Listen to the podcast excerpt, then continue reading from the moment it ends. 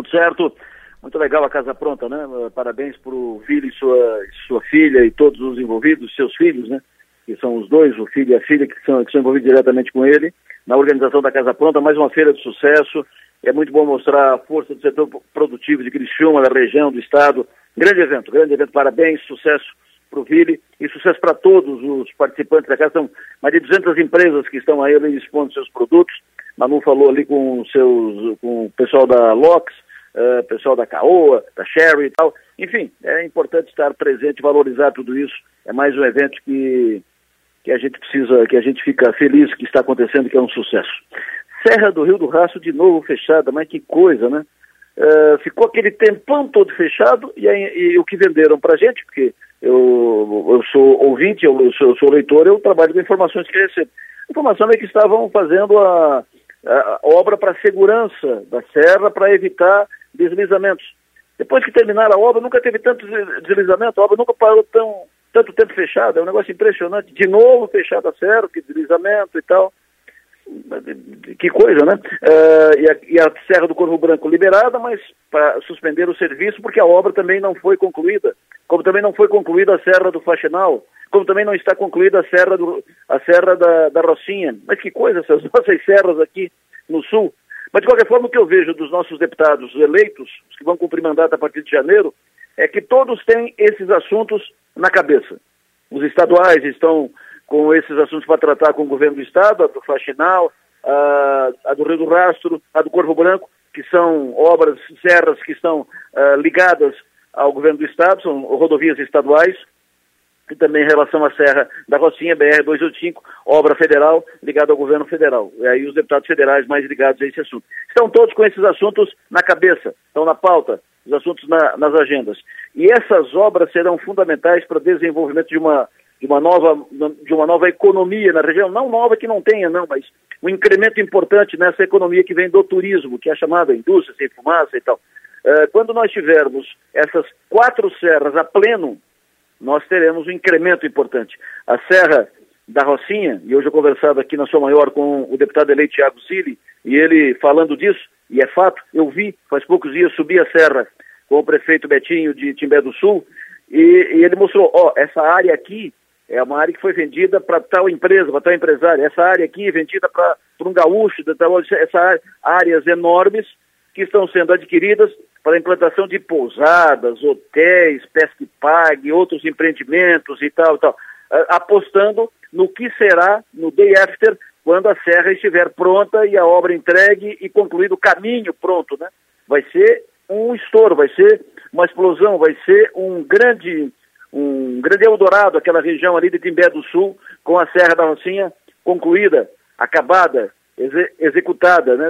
finalmente concluída ouvi de um técnico que conhece da área que se tudo der certo, se, se não faltar dinheiro do governo federal, a obra na Serra da Rocinha, BR-285, ela estará, ela precisará de 11 milhões, e se não faltar dinheiro, ela poderá estar concluída em maio do ano que vem. Ótimo. Maio, junho, ótimo. Porque daí falta só um trechinho lá do Rio Grande do Sul, que é mais fácil, e aí nós teremos um grande corredor de desenvolvimento. Tem a Serra do Faxinal, tem aquilo, tem pã e tal. Não, a máquina mesmo na pista não está roncando ainda. É, mas, e por isso é preciso apertar. E tem a Serra do Corvo Branco que não termina, e tem isso, serviço para fazer na Serra do Rio do Rato, para parar de ter deslizamento, para fazer contenção, né? Obras de contenção, para evitar deslizamento, segurar, para evitar risco e. Uh, imagina se um carro está passando na hora que dá um, um desmoronamento importante, é um perigo. E também para não fechar a serra, para ela ficar aberta, para servir de, de corredor para o desenvolvimento. Então, eh, essas nossas serras percebo que uh, elas estão na cabeça do, dos deputados, os reeleitos e os eleitos, e é importante que a gente fique tratando disso, porque elas são importantes para o desenvolvimento da, da região.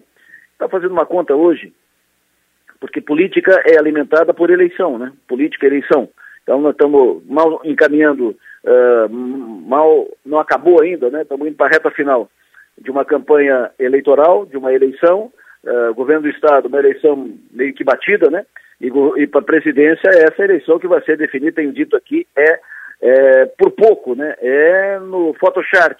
É, vai ser orelha a orelha, vai ser uma eleição decidida no, no detalhe, no, ou nos detalhes, né? Vai ser uma eleição muito quente, vai ser disputada pau a pau até o final. Mas, enfim, ela está indo para o final, a eleição desse ano. E aí já começam a traçar perspectivas para a eleição de 2024. Com a eleição proporcional concluída, deputados eleitos ou não eleitos, já começam a surgir nomes para a eleição municipal.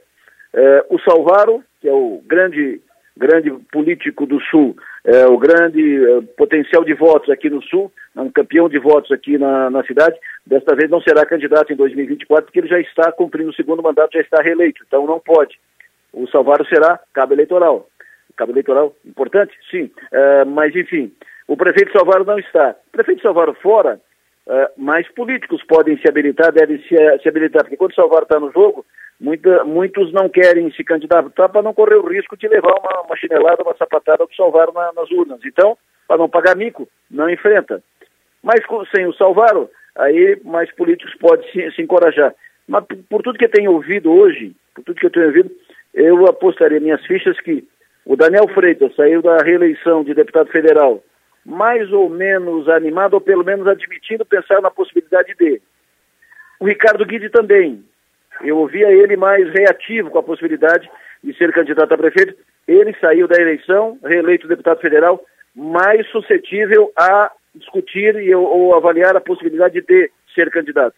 E no ambiente ali do prefeito Salvaro, tinha o nome, já tinha o nome do Arleu da Silveira, tinha o nome do professor Celito Cardoso, e agora passa a ter também o nome do secretário Acélio Casagrande, que saiu grandão dessa eleição, com uh, recorde de votação para deputado estadual em Criciúma. Ninguém fez tanto voto quanto ele até hoje na história de Criciúma para deputado estadual. Então, a sério passa a ser um nome importante, um nome a ser considerado. Eleição ele pode não ser candidato, mas a eleição de 2024 passa por ele. O progressista deve compor com o Clésio, com o Clésio, ou seja, com o candidato do Clésio. O Daniel Freitas eh, sinaliza, eh, ele não afasta a possibilidade de ser, ou seja, deixa em aberto a possibilidade, deixa a janela aberta a possibilidade de ser candidato, mas ele está predisposto a fazer uma, uma ação em sintonia com o prefeito Salvaro. E as coisas vão mais ou menos por aí. A deputada eleita Júlia Zanata não tem disposição de ser, não será, mas ela sinaliza a disposição de fazer, de fazer jogo combinado, de, de estar em sintonia, eh, de trabalhar junto com o deputado reeleito Ricardo Guide. E as coisas mais ou menos por aí. Né? Os nomes que estão já surgindo para a eleição municipal de 2024. É claro que a esquerda deve ter um nome, falaram na Giovana Mondada, ela disse que não tem animação, porque ela, ela fez 8 mil votos para deputado federal em Criciúma, então é, é, um nome que a esquerda tem, mas ela está mais disposta a disputar uma reeleição para a Câmara Municipal. E evidente que eh, seria um projeto para marcar posição e ela, ela vai buscar mais um mandato a esquerda não tem nomes aqui, tem que ver o, o que, que, sai de, dessa eleição para saber se a esquerda vai ter a capacidade de se articular por uma candidatura para efetivamente disputar a eleição. E fica mais ou menos por aqui.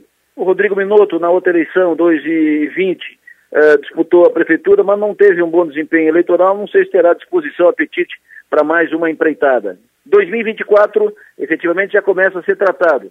Os nomes estão por aí sempre vai ter surpresa, né? Um nome novo que não se esperava. O quê? Ele vai ser candidato? Vai ter um, dois ali que não, que não se esperava. Falam num empresário, um empreendedor, vencedor, que estaria predisposto a colocar seu nome no jogo, mas ainda estaria avaliando e tal.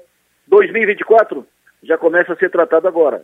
Eu volto por hora amanhã, 7h20 da manhã, depois do horário político obrigatório. Boa noite a todos, bom descanso. Até lá.